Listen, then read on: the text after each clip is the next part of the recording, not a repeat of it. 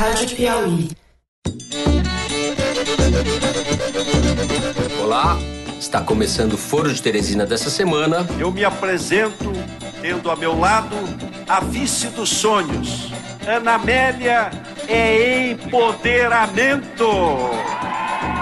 Quem vos fala é Fernando de Barros e Silva, diretor de redação da revista Piauí. E fica vexatório pro senhor Geraldo Alckmin. Ele perde para mim em São Paulo. Não consegue estar à frente do patinho feio que sou eu, né? É sinal quem tá mal das pernas é ele. Meus companheiros de conversa sobre o que importa no cenário político brasileiro são o editor do site da Piauí, José Roberto de Toledo. Oi, Toledo. Opa. E a repórter Malu Gaspar. Fala, Malu. E aí, gente? Eu considero que a cúpula do PT tem feito cada bobagem que eu só posso acreditar que eles estão numa viagem lisérgica. Toda quinta-feira a gente tem esse encontro a partir das 5 da tarde no site da Piauí e também nos aplicativos de podcasts. Você pode baixar a gente no seu celular e ouvir nos podcasts da Apple, no Stitcher, no SoundCloud, no Spotify e no YouTube. Mas só em áudio, porque aqui é rádio, a Rádio Piauí.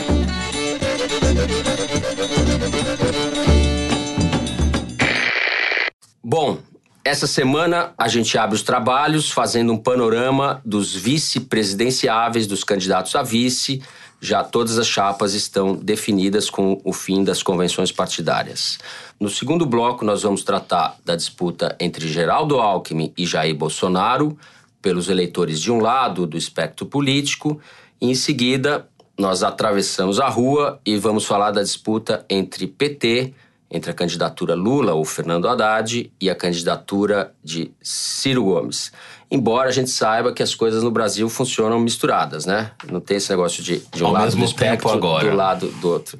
Bem, as chapas à presidência da República estão definidas. Nós temos várias mulheres como candidatas à vice-presidência. A Cátia Abreu, do PDT de Tocantins, vice do Ciro Gomes. A Ana Amélia, senadora pelo PP do Rio Grande do Sul, vice do Geraldo Alckmin. Além da Manuela Dávila, que deve ser vice do Fernando Haddad mais à frente, quando o nome do Lula for impugnado pela Justiça Eleitoral. Toledo, Então, Fernando, são cinco vices mulheres contra oito vices homens nas 13 chapas definidas depois das convenções. É Já uma- contando com Manuela. Vamos fazer de conta que a gente não acredita no sim, teatrinho. isso é uma questão de tempo, né? Exatamente. 8 a 5 é um recorde, nunca teve tanta vice-mulher numa disputa presidencial no Brasil, sem contar as duas candidatas cabeça de chapa, né? Temos a Marina Silva e temos a Vera Lúcia do PSTU. Isso tem uma explicação demográfica, o eleitorado é majoritariamente feminino, então se os eleitores precisam cativar o voto das mulheres. As mulheres, como a gente deu em primeira mão no site da Piauí ainda em janeiro, são a maior parte do eleitorado indefinido, que não tem o seu candidato escolhido ou sua candidata. Quando a gente fez essa contabilidade com o Ibope lá em janeiro, a gente levou em conta as pessoas que rejeitavam tanto Lula quanto Bolsonaro quando declaravam seus votos em todas as simulações. Então a gente chegou nesse eleitorado que a gente chamou de nem nem, nem Lula nem Bolsonaro, que dava 43% do eleitorado. Só que dentro desses 43, a grande maioria, quase 60%, é de mulheres. E tradicionalmente as mulheres, quando você olha o histórico das pesquisas eleitorais, o quociente de eleitores sem candidato, ou seja, branco, nulo, não sabe, ele tende a ser um pouco maior entre as mulheres do que os homens. E na hora do voto isso se equaliza. Elas Significa decidem mais tarde. Exatamente isso. Elas pensam mais para decidir. No caso do Alckmin, por exemplo, o que pesou mais, eu acredito, não seja nem o fato da Ana Amélia ser mulher, obviamente, mas o fato dela ser do Rio Grande do Sul. Por O fato quê? dela ser uma Bolsonara, talvez. É, porque quando você pega a intenção de voto do Alckmin, ele está equalizado entre homens e mulheres, é o mesmo percentual. A diferença maior é que ele está indo muito mal no Sul por causa do Álvaro Dias, que tem uma votação muito concentrada no Paraná, Santa Catarina e Rio Grande do Sul, mas principalmente no Paraná, e por isso na divisão geográfica o, o Alckmin tem menos da metade dos votos que ele tem na média nacional. Então, ao atrair a Ana Amélia para sua chapa, ele vai tentar compor melhor o Sul, que é um reduto onde ele sempre foi bem votado, para compensar a falta de votos que ele tem, por exemplo, no Nordeste. Né? No caso do Ciro Gomes, ele precisou de alguém do PDT, né? Porque ele ficou solteiro nessa eleição. E aí, já que precisava compor alguém, acho que a escolha foi por uma mulher, para tentar com o eleitorado feminino, embora o perfil ideológico da, da Cátia Abreu seja muito diferente do Ciro, né? Ela é contra o aborto, o Ciro não entra nessa bola dividida uhum. porque ele sabe que perde voto, mas claramente ele tem, teria uma posição mais liberal que ela, enfim. Ali eu acho que foi meio uma saída honrosa, eu acho que como você mesmo disse, Fernando, para Kátia, que não conseguiria ganhar a eleição no Tocantins para governador, já tinha perdido a eleição suplementar que houve meses atrás, e pro Ciro foi também uma saída caseira, digamos assim, né? E tem um outro fator, né, Toledo, para a escolha dessas mulheres, que é a obrigatoriedade de você dedicar 30% do fundo eleitoral a candidaturas de mulheres, né? Exatamente. Explica melhor isso, é, Isso é um ponto que a Folha de São Paulo está apontando essa semana, que eu é. acho que é bem útil da gente... O repórter João Pedro o repórter Pitombo. João Pedro Pitombo fez uma matéria muito elucidativa a respeito disso, é, mostrando que como esses partidos têm uma cota de recursos de 30% do fundo eleitoral que eles devem gastar obrigatoriamente com mulheres. E a história das candidaturas presidenciais tem a ver também com isso, porque, como você tem quatro candidatas a vice e a lei não estabelece de que forma você pode gastar esses recursos do fundo eleitoral, muitos desses candidatos estão vendo na candidatura dessas mulheres, na chapa deles, uma forma de argumentar que eles podem usar esses recursos para promover suas próprias candidaturas. Então, tem uma questão oportunista do ponto de vista eleitoral, que o Toledo falou, mas também tem uma questão legal, né? Os partidos uhum. são muito dependentes nessa eleição da verba do fundo partidário, uma vez que você não tem contribuição eleitoral. Essa matéria mostra um dado interessante também, que eu queria destacar, que tem 67 mulheres candidatas a vice-governadoras na eleição deste ano, o equivalente a 37,6% do total. Só observando que ainda são vices, né?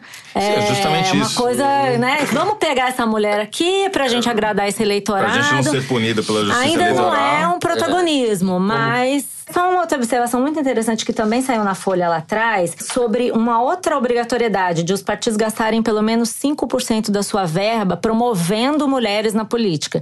E eles fizeram um levantamento disso e mostra que das grandes siglas, as únicas que gastam esse percentual mínimo são PDT, PT e PSOL. Os outros ficam ali, PSDB, Rede e tal, e só tem um partido que gasta zero com a promoção das mulheres na política. Alguém adivinha? É, o PSL. PSL do Bolsonaro. Não gastou Isso, nada. Talvez o PMB também, uma candidatura. Não, zero, é o único. É o único zero. É incrível. Uma candidatura coerente. O Bolsonaro Na falou verdade, que precisava é. de um vice que meta o pé na porta. E a melhor explicação que eu ouvi a respeito da escolha do vice veio do Eduardo Bolsonaro, que teria dito, segundo uma reportagem que eu li, precisamos escolher um vice que não compense correr atrás do impeachment. Ou seja, Sempre achei gente que era esse o plano. olha, olha para o Mourão o impeachment está desencorajado. O Marcos Nobre publicou ontem no site da Piauí uma coluna enfatizando que a estratégia do Alckmin de consolidar os votos no Sul e a estratégia do PT, que fatalmente vai manter a popularidade que o Lula tem no Nordeste, tende a acirrar a cisão Norte-Sul nessa eleição e de maneira um pouco perigosa, vamos dizer assim. Né? É uma coisa que vem se mostrando nas últimas eleições e que esse ano pode ser que isso se agrave. Tá um pouco claro que o Alckmin desistiu do Nordeste, né, Toledo? Todas as candidaturas estão adotando a mesma estratégia nessa fase, que é reforçar o que já tem. É, ali é o que ele pode ter com mais facilidade, mas ainda não tem, como você disse, né? Porque o Bolsonaro no Sul e o Álvaro Dias. É, lembrando que ele tentou a- atrair o, Álvaro- o próprio Álvaro Dias para vice, né? É. Houve conversas, quer dizer, ele estava sendo bem E pragmático daí nessa. o Álvaro Dias respondeu: Bom, claro, se eu for o cabeça de chapa, tudo bem. Eu ouvi de um assessor do Alckmin que o ideal seria poder trocar de vice caso eles passem pro segundo turno. Que seria. A Amélia seria uma boa vice pro primeiro turno, no segundo turno seria bom A gente ter vê quão programáticas são essas chapas, né? Sim, Muito dúvida. programáticas. Bom, isso sempre dá-se um jeito, né? Se precisar, os caras simulam qualquer coisa. Meu Mas quem Deus, vai que trocar não de sinistro. vice, mas de candidato é o PT. Exatamente, quer dizer, E de vice também. No caso do PT, mais do que tudo, do meu ponto de vista, é um acordo para garantir o PCdoB e as alianças que isso implica nos estados, diminuir os atritos que houve por conta desses palanques eh, regionais e trazer um aliado tradicional para o seu Que barco de tá- novo. mais, mais, mais uma vez, isso que você falou, garantindo que já Mais do tem, né? Porque a Manuela andou ameaçando aí nos bastidores, segundo o que a gente leu nos últimos dias, abandonar a candidatura petista e embarcar numa aliança com o Ciro, né? Ela mesma começou a dizer: ó, se vocês começarem a me desprezar, eu vou. Fique esperto. É, e aí eles é, acabaram confirmando um negócio que está sendo chamado de candidatura triplex, que é uma piada meio infeliz, mas enfim. O que que acontece? Como você tem um, um miolo que está completamente alienado da eleição, e é um miolo de pelo menos 40% do eleitorado, e é ele quem sempre decide a eleição, a briga toda é, vamos consolidar o meu cantinho aqui, para começar a campanha na televisão já num patamar mais alto do que eu tô hoje,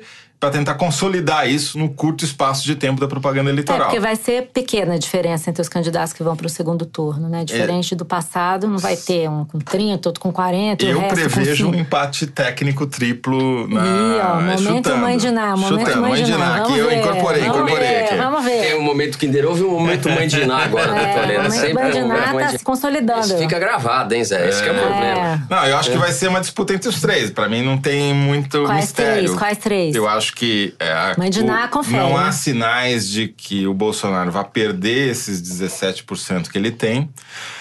Não há sinais de que o Ciro vá conseguir voltar mais. a recuperar o baque que ele tomou nesse jogo de alianças em que ele foi o grande perdedor.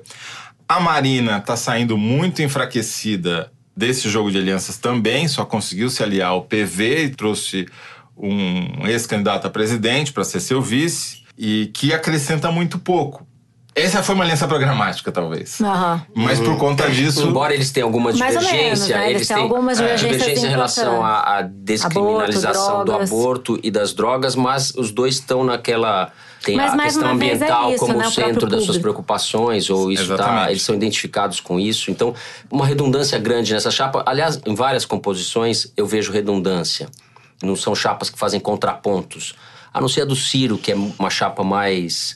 É, É, o contra- anfíbio, é um contraponto, mas o Ciro é um anfíbio. Ele tentou no Centrão, tentou com o PT, etc. Ele vai pra lá, vai pra cá e vai acabar. Eu não sei se a gente pode dizer que era um mandamento, mas antigamente os vices eram usados para ampliar, né? Tô, em- em- Mas historicamente olha, são usados para ampliar o o rol de da mãe de Iná aqui. Porque Ah, Eu acho que como o Ciro vai ter muita dificuldade para crescer, a Marina ela está se beneficiando hoje nas pesquisas de um recall grande que ela tem, ou seja, uma memória, ela está muito presente na cabeça dos eleitores, principalmente eh, das eleitoras, que são surpreendidas pelo pesquisador perguntando quem você vai votar se a eleição fosse hoje.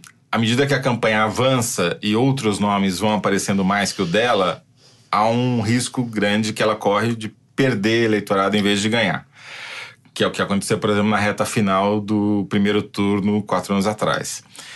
Dito isso, sobram Alckmin com a maior aliança do Ocidente, parafraseando o nosso Francelino Pereira sobre a Arena, e a candidatura do PT, que hoje é Nanica, se a gente levar em conta o Haddad e não o Lula, mas que historicamente nunca teve menos de 17%. um eleitorado no- cativo. Exatamente. Então, é muito provável que os três fiquem tentando chegar nesse patamar acima de 17. 17 vai os ser meio que uma nota de saber, é, corte. Bolsonaro. Alckmin E Haddad. Já que nós estamos falando de Alckmin e Bolsonaro, já entramos no assunto do segundo bloco, que é essa disputa pelo espectro, digamos, conservador da campanha eleitoral.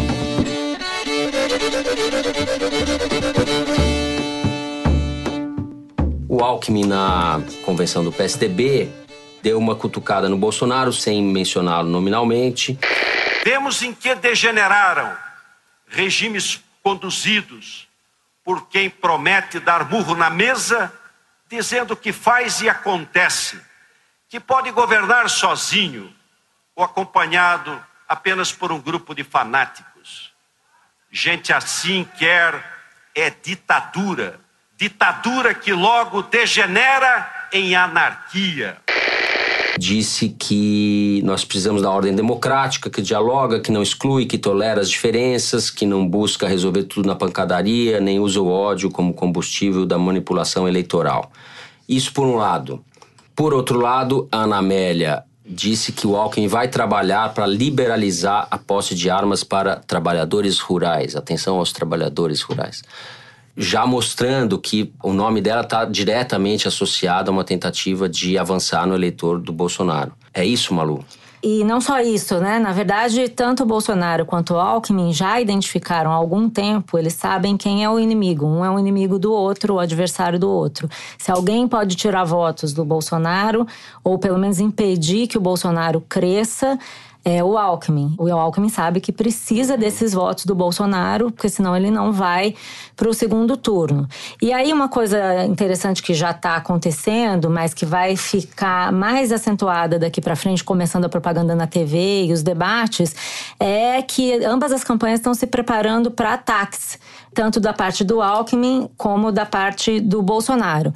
O Bolsonaro, apesar de ter esse perfil realmente mais beligerante e tal, é, eu colhi com pessoas da campanha dele ontem uma informação que me pareceu interessante falar aqui, que ele está preocupado com esses ataques, porque ele não sabe que tipo de ataques serão, ele não sabe até que ponto a repercussão desses ataques na TV pode realmente é, ajudar a desidratar sua candidatura, e ele já tomou algumas providências para tentar se prevenir contra esses ataques do Alckmin. Uma delas é que ele montou uma equipe de advogados eleitorais que, segundo eles, na campanha, estão fazendo esse trabalho voluntariamente, são equipes em São Paulo, em Brasília e no Rio, que visam duas coisas. Uma, defender o Bolsonaro e a outra, tentar ao máximo ocupar Direito o espaço resposta, do, da, né? da, TV com direitos de resposta, né? Isso também reflete uma preocupação que eles têm lá dentro da campanha do Bolsonaro, que é a questão do tempo de TV. Na verdade, embora eles apostem nas redes sociais, até porque eles não têm outra alternativa, né? Eles não têm tempo de TV,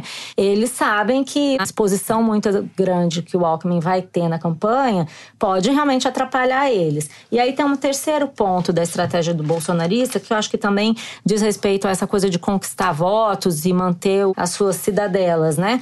Também o Bolsonaro está olhando para o Nordeste. Ele está vendo que a capacidade dele de crescer no Sul e Sudeste vai diminuindo à medida que ele se torna mais conhecido, começa a comparecer em sabatinas e tal. Você vai reduzindo a sua possibilidade de ganhar mais votos. Então ele dividiu as equipes de vídeos para a internet em Nordeste, tem uma equipe na Paraíba mexendo com os vídeos, editando para divulgar nesse público dessa região, e tem uma equipe no Sul e Sudeste. Então existe sim essa preocupação e existem também os ataques. Eu mesmo já recebi alguns vídeos de ataque ao Alckmin, associando principalmente ele com corrupção, né? Aliança com o Centrão, gente acusada na Lava Jato esses ataques eles vão ser frequentes. A questão é que eles também representam um risco, né, Toledo? Os ataques se voltarem contra você, né? O grande dilema de você usar a televisão para fazer ataque é que o ataque fica identificado com o atacante. É, exato. Né? E talvez não seja muito inteligente da campanha do Alckmin dedicar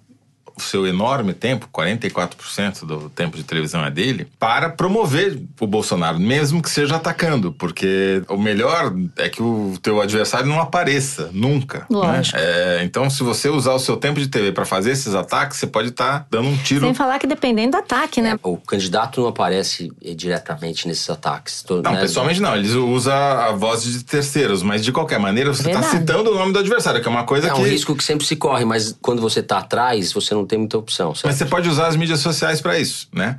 E o Bolsonaro está num momento um pouco vulnerável, porque tanto Facebook quanto Twitter, nas últimas semanas, andaram deletando páginas e contas que são identificadas com a direita e são eleitores do Bolsonaro. Ontem ele até reclamou disso, é, né? Tem, então, eles estão reclamando, tem uma hashtag aí, uh, direita amordaçada, é. uma coisa assim, né?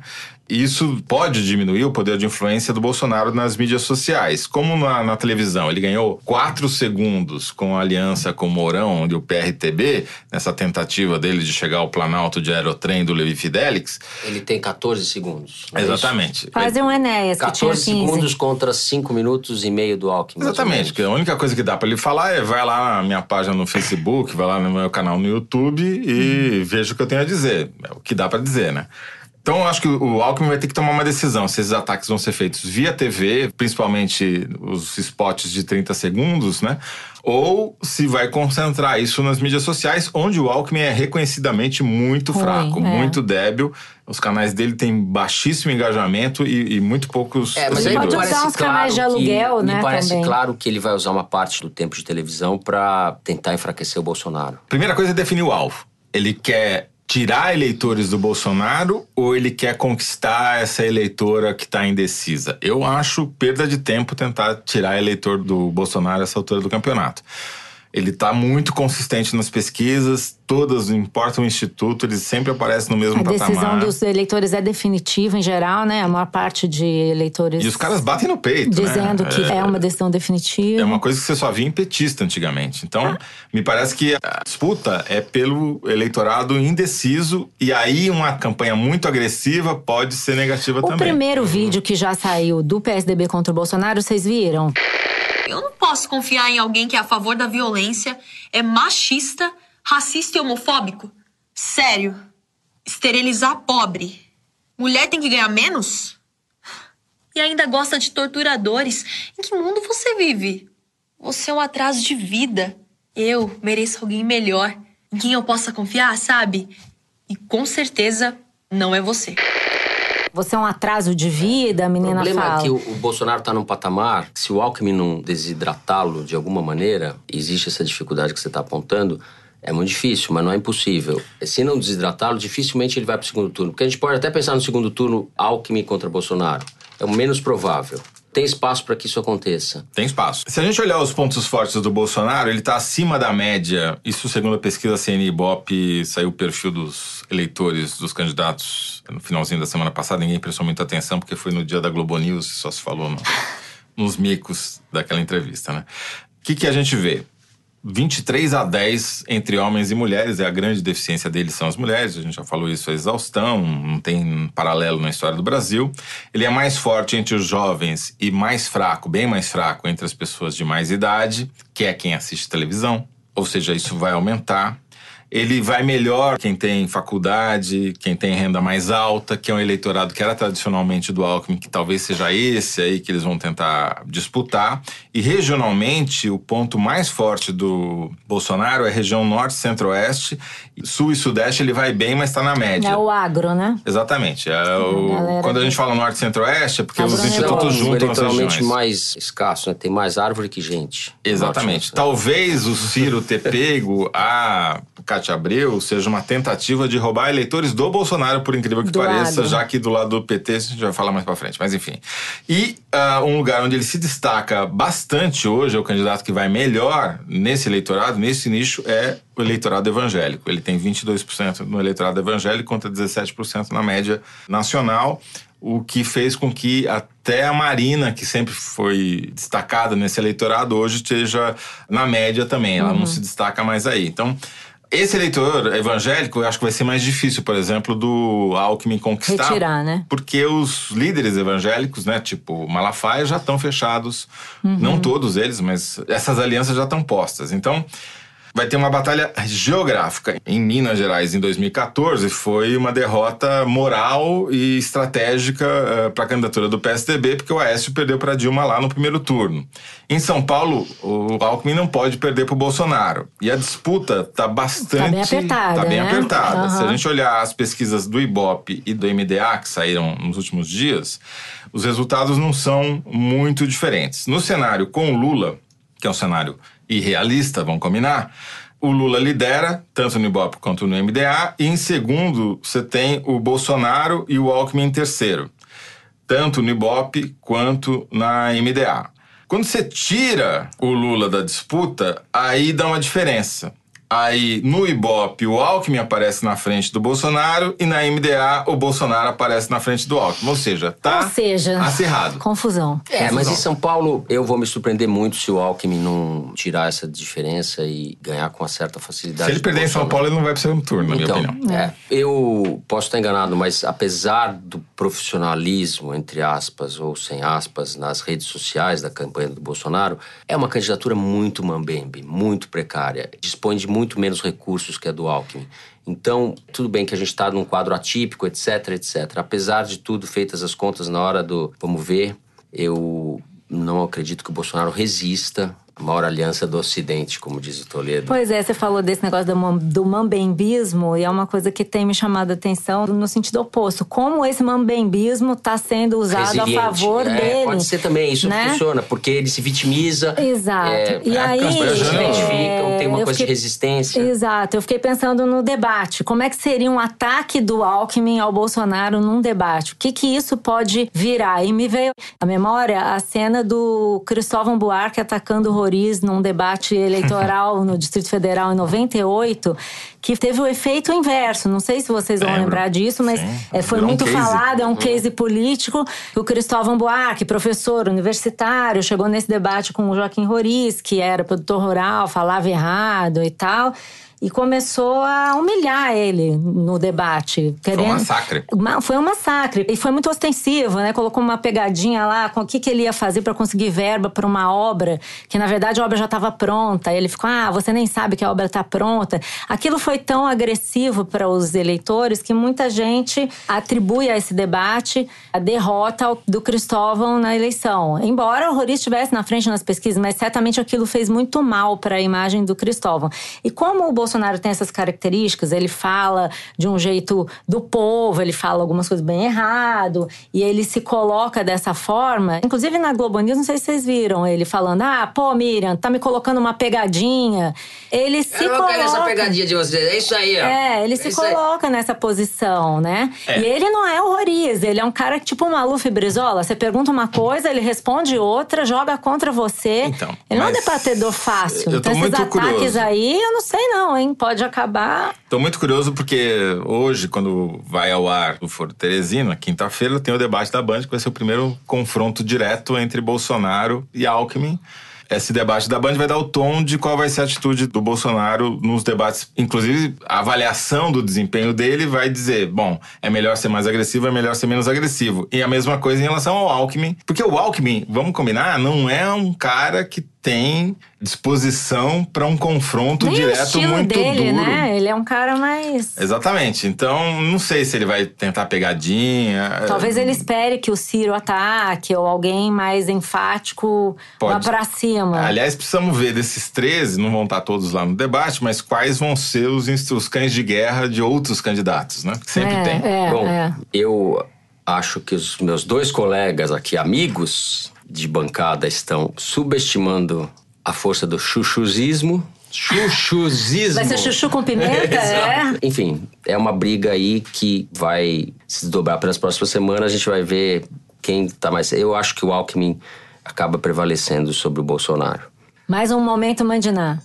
Bom, com isso a gente encerra esse bloco, podemos atravessar a rua e pro lado esquerdo e para falar da disputa entre Ciro Gomes e o PT, o combo Lula, Haddad, Manuela, PT, PCdoB, pelos votos da esquerda.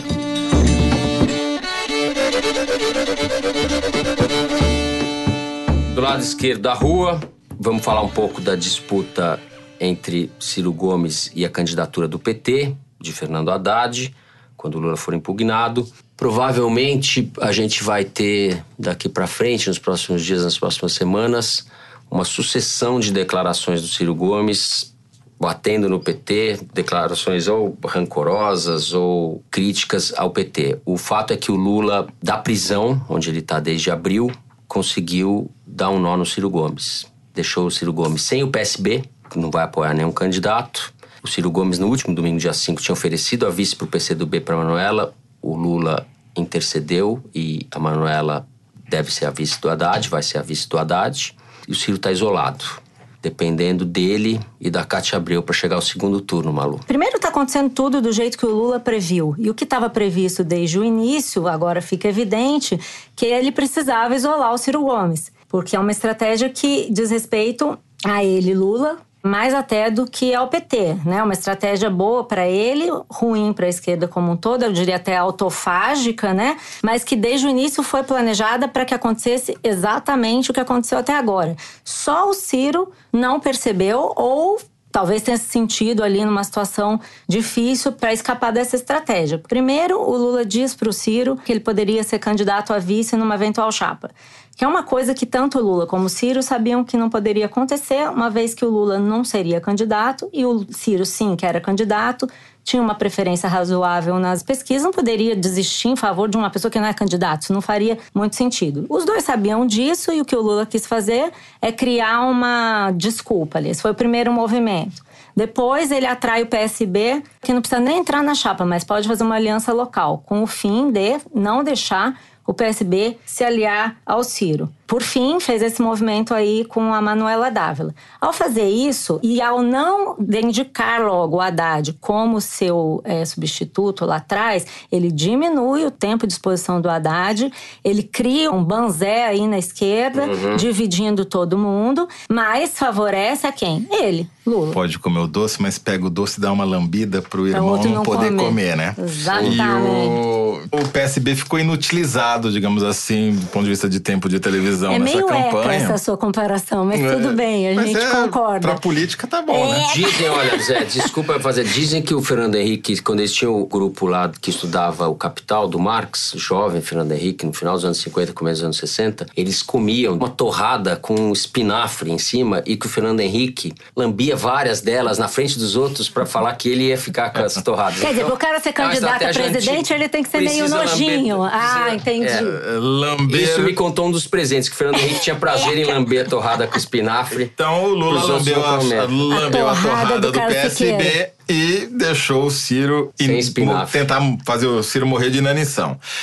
A candidatura do Ciro hoje, ela tá dependente de tentar roubar o eleitorado lulista que vai ficar órfão e que precisa ser transferido para o Haddad numa operação bastante complicada Arriscada, que né? vai ser feita principalmente através da televisão quando a campanha começar no horário eleitoral justamente a oportunidade do Ciro é agora entre a candidatura do Lula ser impugnada e a candidatura do Haddad ser lançada oficialmente pela televisão. Ele vai ter que ter, usar esse tempo, esse interregno aí para tentar atrair parte desse eleitorado. É uma missão muito, muito, muito difícil, especialmente porque ele ficou com pouco tempo de TV, ficou praticamente só com o tempo do PDT e sem palanque nos estados, com muito uhum. pouca infraestrutura e capilaridade, para usar outra palavra da moda, junto com narrativa, e que, enfim, são as duas deficiências do Ciro. Se a gente olhar a candidatura Haddad barra Manuela, é muito parecido com o que aconteceu em 2014 com a candidatura Eduardo Campos barra Marina, quando a vice tinha mais intenção de voto que o titular. Hoje, né, a Manuela tá não ali. Não chega a ser assim, né? Sim, mas... Não, não é, chega a ser assim, não tem avião para cair, pelo amor de Deus. Não, não estou sugerindo nada do tipo. Mas é... Por que, que o Haddad é o cabeça de chapa e a Manuela é a vice, se não pelo fato de que um tem o apoio do Lula e o outro não tem. Exato. Porque do ponto de vista uhum. de intenção de voto, eles se equivalem, tá certo? Então, o que eu acho é que a campanha do Haddad vai depender muito dele e ele vai precisar mostrar uma disposição, uma vontade muito maior do que ele demonstrou na campanha para prefeito dois anos atrás. Eu acho que aquele Haddad, candidato a prefeito, não chega no segundo turno numa eleição presidencial. Ele vai precisar tomar um banho de loja, tomar uns energéticos. É, é fato que o Lula lhe atrelou o futuro da esquerda ou de parte da esquerda à sua própria biografia, à sua própria condição. As coisas se confundem, digamos assim o desejo dele de sair da prisão, candidatura da esquerda no Brasil. Então, isso é muito problemático. O Lula está adiando a emancipação do PT da sua própria figura, está dando as cartas, isso, por um lado, é problemático. Por outro, eu entendo que ele não tinha muita outra alternativa se ele sustenta que está sendo vítima de um julgamento, de uma condenação política. Ele está levando isso até as últimas consequências. Ele fez uma Sem opção, dúvida que é uma né? opção tá personali mesmo. personalista, não tenho dúvida é. nenhuma. É uma contradição em termos, porque o lulismo, para usar o termo do André Singer, é maior do que o petismo, desde a eleição de 2002. No entanto, o Lula criou talvez o único partido brasileiro que pode ser chamado assim, né? que tem preferência partidária sempre na casa dos 20%, tem militância, etc, etc. Se a gente olhar para trás, nas outras campanhas eleitorais, o Lula sempre teve a mesma atitude, que é num primeiro momento, sinalizar com a possibilidade de um aliado de outro partido ser o cabeça de chapa, mas na hora H não entregar, tá certo? Eduardo Campos decidiu ser candidato em 2014 porque já naquela época o Jacques Wagner era o principal advogado da ideia de que o Eduardo Campos deveria ser o candidato a vice da Dilma, levou o Eduardo Campos para conversar com a Dilma lá na base da Marinha, uhum. em Salvador, no começo de janeiro de 2013. A Dilma desconversou e o Eduardo Campos saiu daquele almoço candidato a presidente da República, porque viu que o PT não ia colocá-lo de vice e, portanto, em 2018, que era a promessa do Lula, ele também não seria o candidato apoiado pelo PT. A mesma coisa está acontecendo agora com Sim, o Ciro, o Ciro Gomes. Foi, o Ciro sabia que não dava para confiar, né? Exatamente. Poderia... Então, na verdade, a atitude e do também Lula o Ciro mudou. sabia que não dava para confiar e tinha razão nisso, mas também fez um cálculo quando ele falou não sou puxadinho do PT na véspera do Lula ser preso. Ele imaginou que o Lula preso não haveria outra alternativa para o campo progressista, vamos dizer assim, ou de esquerda, se não vir por gravidade para ele. Ele errou nisso, porque Sim. a capacidade do Lula, a resiliência do Lula de dentro da prisão foi muito maior do que ele se imaginava. Agora, essa estratégia do Lula tem alguns riscos adicionais. Um é esse que o Toledo já falou, que o Haddad pode não se empenhar tanto quanto necessário na própria campanha, né? Agora, o Haddad também tem outras deficiências, né? Ele não conseguiu ser reeleito para a prefeitura em São Paulo, que é o maior colégio eleitoral do Brasil. Ele não tem uma penetração no Nordeste, nem tem uma imagem que fale com o povo nordestino, né? E montou uma chapa que parece chapa para eleição do centro acadêmico da USP. Né? Eu que estudei na USP e fui é, do centro acadêmico, tem... só vejo verdades nessa afirmação. É, ele né? não tem realmente nenhuma penetração no Nordeste, mas daí é aposta de que o Lula vai transferir então, os votos. Não, é mas só para completar. Dois, é, a missão. é o poste 2 e tal, mas aí reside um outro risco para essa estratégia do Lula, porque claramente ele está pensando nessa coisa do poste. A gente tem esse 17% cativo do eleitorado, com isso a gente vai para o segundo turno. Porém, daqui para frente, ele vai ter um Ciro Gomes pelo caminho, que é um Ciro Gomes que é um pote até aqui de mágoa, né? É um cara que vai fazer o possível e o impossível para recuperar ou segurar esses 8% que ele tem, ou mais ou menos 8, 7, sei lá, essa faixa de votos que ele já tem nas pesquisas. Isso pode atrapalhar o Haddad e fazer com que aconteça uma coisa que alguns institutos de pesquisa já avaliam como uma possibilidade, esses analistas políticos, que seria excluir a esquerda do segundo turno. Isso não é uma probabilidade menor, mas isso pode acontecer se essa divisão fragmentar demais Imagina esse campo. Isso é um risco a, da o estratégia. O tamanho da chantagem que o PT não vai fazer quando chegar na reta final do primeiro turno, o Haddad tiver crescido um pouco, tiver ali disputando com o Ciro a quarta uhum. ou quinta colocação e vai dizer, mas vocês vão deixar o Bolsonaro ir pro segundo turno com o Alckmin? Vai ter que ter voto útil no Haddad, porque ele é mais viável do que o Ciro. Esse vai ser é o discurso saber, que é né? sempre Qual o mesmo, não sempre. mudou nada. Essa eleição, ela deu milhões de voltas Se e vão terminar no como mesmo lugar. farsa. Exatamente, cada, cada vez É, pior. Acho que isso é um risco grande que o Lula, que é muito mais inteligente que nós três juntos aqui, já calculou e tomou esse risco. E eu acho que tem tudo a ver com a maneira como ele raciocina. Porque É, se não for vejo- eu, que não seja ninguém, vejo, entendeu? Existe uma possibilidade que a gente não sabe mensurar ainda, mas muito grande de o resultado da eleição não apaziguar e não oferecer um rumo político seguro para o país. É, né? certamente Porque- não apaziguará. Porque você tem de um lado esse caldo de cultura do Bolsonaro, que não é uma coisa trivial, né? E por outro lado, o Lula preso e uma parte da esquerda desconhecendo a legitimidade do processo. Então, você tem muitas arestas e como isso vai se processar na sociedade, a gente ainda não sabe. Agora, eu só preciso me corrigir numa coisa. Tem uma diferença grande nessa eleição em relação às eleições presidenciais desde 2010 e ela me foi apontada por dois institutos de pesquisa, Ibope e Datafolha, que estão felicíssimos que o Levi Fidelix apoiou o Bolsonaro e, portanto, não será candidato a presidente, porque o Levi Fidelix toda a pesquisa divulgada, ele tentava impugnar a divulgação, alegando que o nome dele não tinha sido testado nos cenários de segundo turno contra os outros candidatos. Então a grande diferença é que o É que Levi Fidelix não é candidato, está. exatamente. Ah, essa é a grande entendi. diferença nessa eleição, entendeu? Aproveita- A solução é Aerotrem. E os, e os institutos estão festejando, estão abrindo, eh, estão É. fazendo brindes à não candidatura do Levi Fidelix. Aproveitando aqui o momento correção, eu queria corrigir uma coisa que eu disse no último programa, que é o seguinte: eu dei uma definição errada sobre o spread bancário. Na verdade, o spread bancário é a diferença entre os juros que o banco paga ao tomar os empréstimos no mercado e os juros que ele repassa para os seus clientes na hora de emprestar dinheiro. Eu falei que era uma diferença entre os juros que o governo aplica. Isso não tem nada a ver, tá, pessoal? Corrigindo aqui. Com essa correção e essa aula de Maria Lúcia Gaspar, nós encerramos o terceiro bloco e vamos ao esperado momento Kinder Ovo. Eu tento sempre saber antes o que é, mas a nossa diretora Paula Escarpinha é incorruptível, mantém as sete chaves dentro do cofre.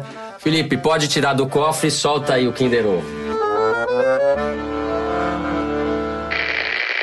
A nova proposta de Código Penal brasileiro, escrita pelos notáveis do presidente Sarney, diz que se um homem for pego vendendo uma pena de pavão na feira, pega cinco anos de cadeia. Hã? Atacou alguém, deu-lhe uma faca usada e pegou 200 pontos. Essa pessoa pega seis meses. Mas se der um tapa no animal, pega sete anos de cadeia, crime inafiançável. Veja que a vida humana perdeu o valor. Veja que a vida humana perdeu o valor. A Lei 9.630, que protege o ovo da tartaruga, porque tem vida dentro dela. E no advento mais polêmico, penso nesses últimos tempos da história do Brasil, votado nessa casa, Vossa Excelência tem uma oportunidade única de devolver ao parlamento aquilo que lhe é devido. A votação dessa matéria, a discussão dessa matéria, porque ela não cabe ao Supremo. E encerro dizendo que se, na pior das hipóteses, ao meu ver, essa ADPF tiver lugar êxito, eu vou emendar a 9.630 para que o feto tenha o mesmo direito que um ovo de tartaruga. Obrigado, senhor. Ah, eu sabia que nosso querido, nosso querido Magno Malta. É ou não é? Maria Lúcia sempre, não tem Kinder Ovo. Enciclopédia das vozes políticas. ela não desvende. é a lei do ovo da tartaruga. Passa aqui o senador Magno Malta, do PR do Espírito Santo, na audiência pública promovida pelo Supremo Tribunal Federal sobre a descriminalização do aborto no dia 6 de agosto, na última segunda-feira. É Malu isso matou a aí. charada. É um anti-aborto da tartaruga. O Magno Malta desistiu do frustrado Bolsonaro, do Bolsonaro. e agora está se dedicando Às a- tartarugas. a- é, e aos fetos e, enfim, ao discurso contra o aborto. Ou seja, está garantindo o seu futuro político e o seu eleitorado. Inspirado, inspirado. Achei inspirado, uma inspiração ambiental, né? Teve um momento na sabatina da Globo News com o Bolsonaro em que ele, num bate-boca com o Camarote, o Camarote falou: Mas o PR, o PR que está envolvido no escândalo do mensalão, o dono do PR é o Valdemar Costa Neto, mas o, o Magno Alta é o meu homem, o senhor Tartaruga. É um Kinder Ovo de ovo. Ah. É, os ouvintes continuam mandando mensagens pra gente dizendo onde ouvem o foro. A Larissa Guerra disse que o namorado dela sabe que quando ela começa a gargalhar alto na cozinha, é porque ela está ouvindo o foro de Teresina. Maluco, do que, que será que ela tá rindo? Esse é um ah, de programa você, sério. claro, de mim que não é. Esse é um programa sério de política. Olha, tem, tem outras aqui que sou eu, que eu guardei. A Jéssica Guedes diz que quer foro de Teresina às segundas e quintas. Por favor, porque o cenário político é esquizofrênico e não dá pra ter Quer um foro acabar só. com a gente, né? Quer acabar com a nossa saúde Mas aí mental a e gente física. não tem cachê, o cachê da gente é alto e não tem verba E pra o pagar Kinder Ovo não paga O Kinder nada. Ovo não paga nada, a gente não tem patrocínio. Vamos invadir as Olha, contas do Kinder Ovo pra. Recebemos também uma mensagem simpática da Luísa Collet. Disse que conheceu o Foro de Teresina porque o colégio dela, o Santa Cruz, em São Paulo, recebeu Toledo para uma palestra. Santa Cruz, onde eu também estudei. E disse que houve o foro enquanto arruma os cabelos cacheados dela, Toledo. Então, essa palestra lá no Santa Cruz foi muito surpreendente, porque quando me convidaram, me disseram o tamanho do auditório que era. E era a turma inteira, umas 600 pessoas. Eu cheguei lá tremendo mais do que pra gravar o Foro Teresina. e a hora que eu terminei, eu perguntei, e aí, como é que foi, né? Tava preocupado. E daí o coordenador falou, ah, acho que tudo bem. Talvez os, os descendentes do, do Temer. Temer e da Marina não tenham gostado muito. Eu falei, como? Você não me avisou? Eles estavam na Da plateia? Marina também? Também. Bom, com isso, o Foro de Teresina dessa semana vai ficando por aqui. Faça como essa multidão de ouvintes e venha pro Foro você também. Você já sabe, a gente vai pro ar às quintas, sempre às 5 da tarde. Pode procurar no site da Piauí ou baixar no seu celular, nos podcasts da Apple, no Stitcher, SoundCloud, Spotify. Não deixe de acompanhar também o Maria Vai com as Outras com a Branca Viana. Na próxima segunda-feira tem um episódio novo, cedinho, às 5 da manhã, sobre mulheres em profissões predominantemente masculinas. Escuta lá que tá muito legal. O Foro de Teresina é dirigido pela Paula Scarpim, produzido pela Luísa Miguez, pelo Luigi Maza e pela Mari Faria. Nós gravamos no estúdio da Rádio Batuta, no Instituto Moreira Salles. A edição é do Felipe de Castro e a finalização e mixagem do João Jabassi. Nossa belíssima música tema é composta e tocada pelos piauenses Vânia Salles e Beto Boreno. Eu sou Fernando de Barros e Silva, meus companheiros de conversa são a Malu Gaspar e o José Roberto de Toledo. Até a semana que vem, muito obrigado. Tchau. Até a próxima, pessoal.